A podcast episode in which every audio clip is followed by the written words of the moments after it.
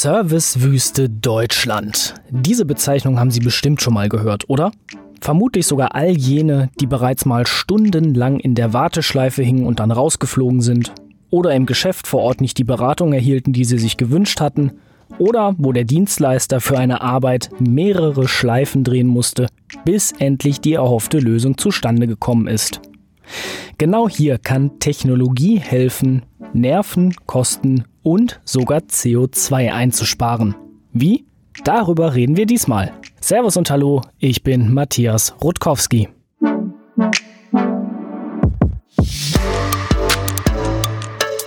The Mission, der Podcast. Initiative für eine nachhaltige Zukunft. Vom Team Servicio begrüße ich Ferdinand Zemella und ich kann sagen, Spoiler, es wird spannend. Er ist beim Team zuständig für das Business Development und wird uns die Idee sowie die bisherige Journey vorstellen und da hat sich vieles getan. Das war der zweite Spoiler. Servus Ferdinand. Ja, hallo Matthias, vielen Dank, dass ich heute hier sein kann und ja, hat sich einiges geändert, da hast du recht. Und wieder als Partner bei The Mission dabei ist Siemens. Und hier begrüße ich Maria Luisa Bruckert. Sie arbeitet im Smart Infrastructure Global Sales Team bei Siemens. Grüß dich, Maria. Hallo, Matthias. Schön, wieder hier zu sein. Ja, Ferdinand, wenn ich so auf die One-Minute-Pitches schaue, die wir ja regelmäßig auf LinkedIn posten, da präsentierst du uns ein Video- und Chatbot für Handwerksbetriebe. Ich habe es ja gerade schon angekündigt, eure Idee hat sich geändert. Ihr habt nämlich nochmal, wie es so schön im Startup-Sprech heißt, gepivotet. So, dann, wie sieht's aus? Was ist eure neue Idee bzw. Strategie? Gib uns mal Einblicke. Genau. Wir konzentrieren uns mehr auf den äh, Bereich von Renovierung, weil mein Vater möchte sein Haus renovieren und äh, hat versucht herauszufinden, welche Fördergelder er bekommen kann und wie er das mit der Renovierung am besten angeht. Und was macht man im ersten Schritt natürlich? Man geht auf Google und schaut, wo kriege ich die Informationen her? Allerdings die ganzen Informationen, die ihm da bereitgelegt worden sind, haben ihm nicht wirklich große Informationen gebracht und er musste dann selber Ewigkeiten rumsuchen auf verschiedenen Seiten von staatlichen Institutionen und, und alles selber nachschlagen, anstatt dass es eine einfache Plattform gibt, die ihm alle Informationen bereitstellt. Auf der gleichen Seite im Laufe des Prozesses muss derjenige, der das Haus renovieren will, auch einen Energieberater kontaktieren. Und da ist schon wieder das nächste Problem. Der Energieberater kann er sich nicht vor Auf Aufträgen retten. Und es gibt nur eine gewisse Anzahl an Energieberater. Wir haben 10.000 Energieberater aktuell. Und diese Anzahl können den aktuellen Bedarf von dem Markt nicht decken. Und hier haben wir gemerkt gehabt, okay, das Matching zwischen Energieberater und Kunden, das fehlt komplett. Und da wollen wir ansetzen. Das heißt, ihr kanalisiert zum einen bestehende Informationen über Fördergelder und Fördermöglichkeiten und bringt sozusagen Interessenten mit Energieberatern zusammen, um daraus eine Schnittmenge und ein Gesamtangebot zu schaffen. Genau, hast du schön zusammengefasst. Das heißt, es ist am Ende eine Plattformlösung, wenn ich das richtig verstanden habe.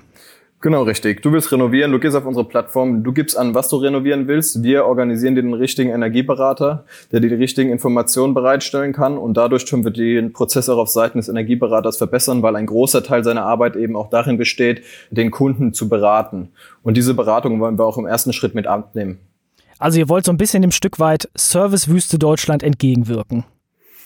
Genau, das ist richtig. Wir wollen den Serviceprozess auf Seiten der Energieberatung verbessern und dem Kunden die Informationsbeschaffung und somit den Service auch erleichtern.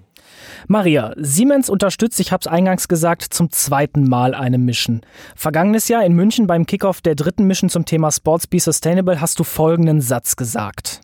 Es gibt diesen Slogan ähm, Create Perfect Places und das ist hier ganz wichtig für uns. Das heißt, wir wollen Surroundings schaffen, in denen das Thema Nachhaltigkeit gar nicht besonders ist, sondern eigentlich der Grundpfeiler. Was kennzeichnet denn jetzt für dich und für Siemens das perfekte Umfeld, um neue, innovative und auch nachhaltige Ideen zu schöpfen? Genau, also ich glaube, erstmal ganz wichtig, da gibt's keine eindeutige Definition. Ein Perfect Place muss sich eben genau auf die Anforderungen einer Person, einer Firma oder von demjenigen, der dieses Gebäude nutzt oder diese, auch das Ökosystem. Ein Gebäude steht ja auch nicht allein, sondern es ist immer in Interaktion mit seinem eigenen Ökosystem. Es muss sich perfekt anpassen. Und deswegen ist die Brücke zu dem, was Ferdinand gerade gesagt hat, eigentlich auch ziemlich offensichtlich. Wenn du selbst Inhaber eines Hauses Hauses oder einer, einer Immobilie bist, hast du immer wieder Veränderungen. Du veränderst die Nutzungsweise, du veränderst die Bauweise möglicherweise, brauchst stetige Entwicklung. Das heißt, ich würde sogar noch einen Schritt weitergehen und die Vision, die hier mit der Idee ähm, angesprochen wird, noch mal ein bisschen vergrößern. Und zwar, wie wäre es denn, wenn du jemand hättest, der sich permanent über die Lebenszeit, über die Nutzungsdauer einer Immobilie mit dir weiterentwickelt und dich immer wieder darauf hinweist, welche Potenziale du mit deinem Gebäude eigentlich heben kannst. Und dann ist dein Perfect Place auch in Zukunft der perfekte Place für dich. Du sprichst Veränderungen an, stetige Entwicklung und vor allem auch Vision. Das ist ja kennzeichnend gesamtgesellschaftlich und vor allem auch gesamtwirtschaftlich für alles, was uns bewegt. Denn ich sag mal, ohne Entwicklung keine Innovation, keine Neuerung, dann wären wir nicht heute da, wo wir sind.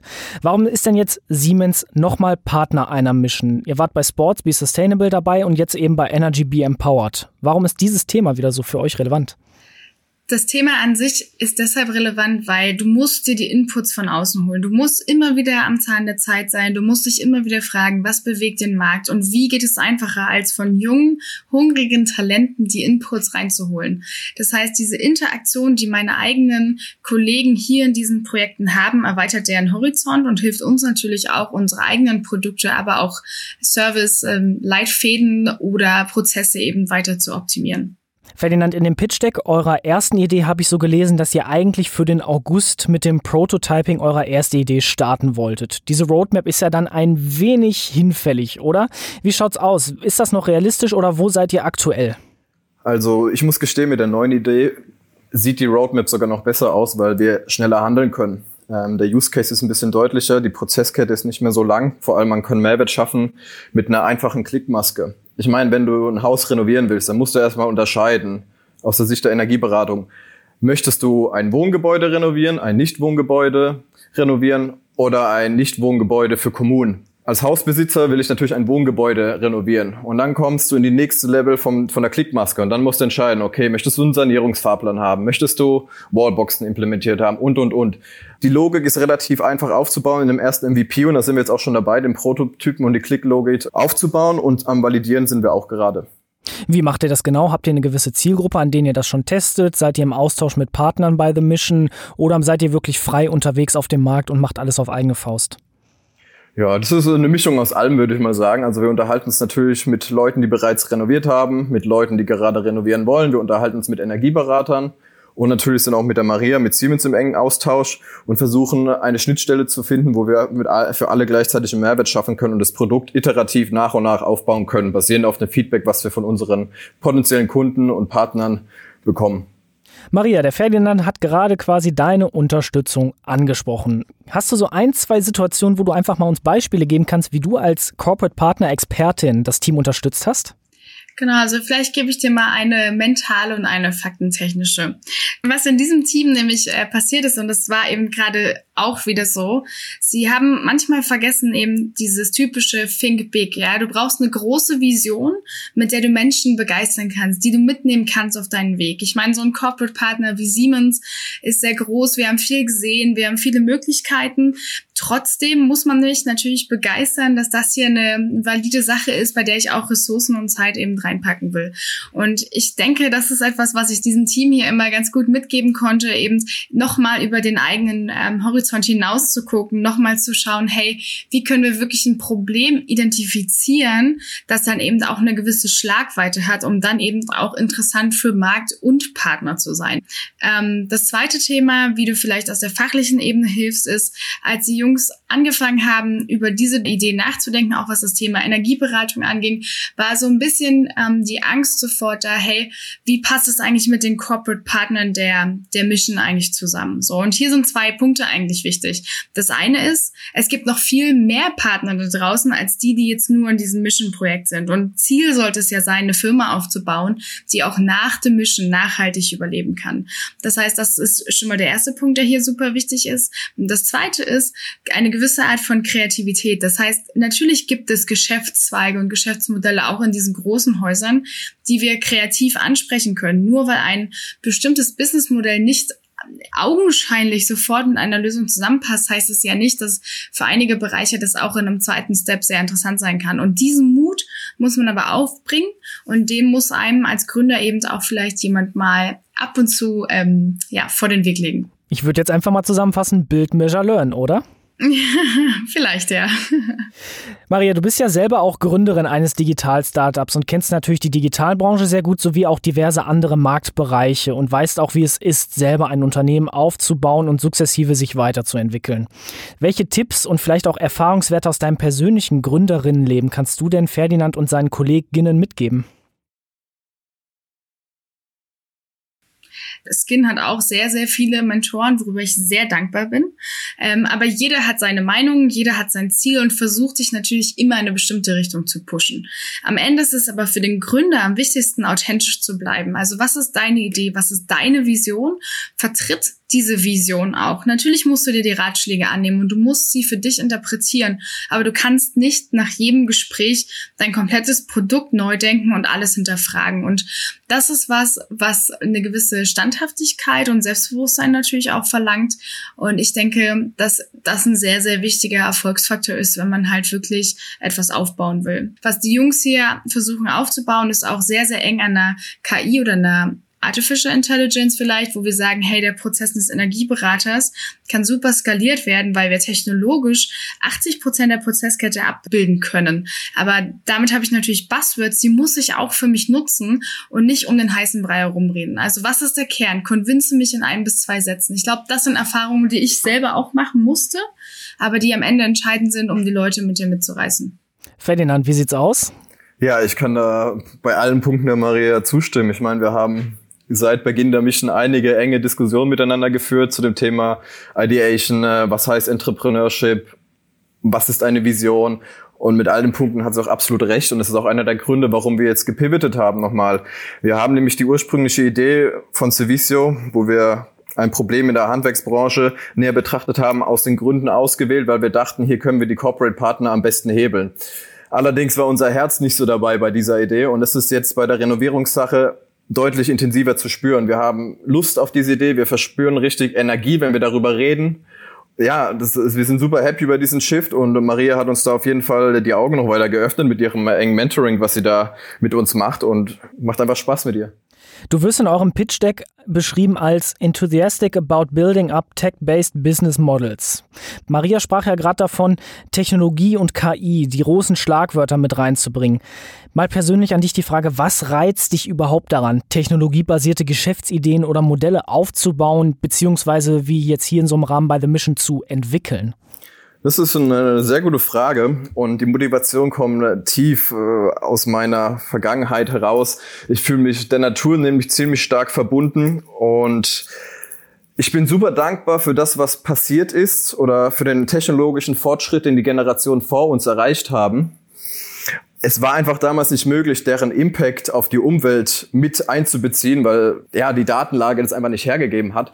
Und ich sehe das jetzt so ein bisschen als unsere Aufgabe von unserer Generation oder auch, da fühle ich mich zumindest zu hingezogen, weiter mit diesem Fortschritt mithalten, noch schneller Fortschritt betreiben und dabei nachhaltig handeln und die Umwelt verbessern. Und das ist auch so ein bisschen meine Motivation, weil ich glaube, mit Geschäftsmodellen kann man unheimlich viel machen, man kann unheimlich viele äh, Rädchen drehen, die da wirklich einen Impact haben können und man kann damit auf jeden Fall noch was Gutes tun für unsere Umwelt und vielleicht auch die Ziele früher schaffen oder zumindest zu dem Zeitpunkt schaffen, wo sie jetzt äh, gerade diskutiert werden auf EU-Ebene oder auf äh, kontinentaler Ebene.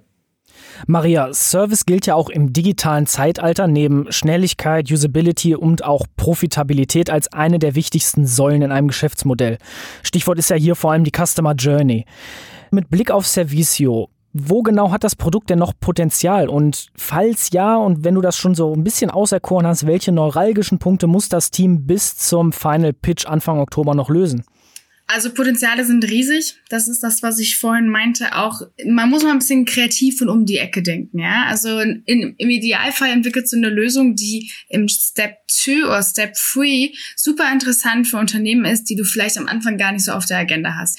Da kommen ja auch Firmen wie zum Beispiel Siemens ins Spiel, die halt sehr, sehr viele Kunden haben, wie zum Beispiel Krankenhäuser. Ist aber jetzt nur ein Beispiel, wo wir eben den Service und die Digitalisierung rund um das Gebäude machen. Das heißt, für mich ist natürlich auch super interessant, aus dieser Perspektive mit so einer Plattform zu interagieren und mir eben Expertise ins Haus zu holen, die ich damit gar nicht selber bündeln muss. Das ist hier die wichtigste Aufgabe für mich, ähm, die auch bis zum Final Pitch noch erledigt werden muss. Also wohin kann es gehen? Wir sprechen jetzt immer sehr, sehr viel wie gesagt, von den Eigentümern, von den Gebäudeeigentümern. Aber wer noch, wohin kann ich das Produkt denken und wie viel kann ich davon wirklich skalieren in andere Märkte, in andere Länder? Wen brauche ich dazu? Wie sieht das Ökosystem aus? Also wie kann ich wirklich von einer Idee in eine Firma kommen? Das ist nochmal ein ganz, ganz großer äh, Schritt, der hier auf jeden Fall noch ausgefeilt werden muss. Und ich glaube, die Botschaft ist bei Ferdinand angekommen. Ferdinand, abschließend. The Mission stellt ja vor allem immer Nachhaltigkeit, aber auch ökonomischen Erfolg in den Mittelpunkt. Welchen Impact, also welchen Nachhaltigkeitseinfluss hat denn jetzt eure Idee von Servicio?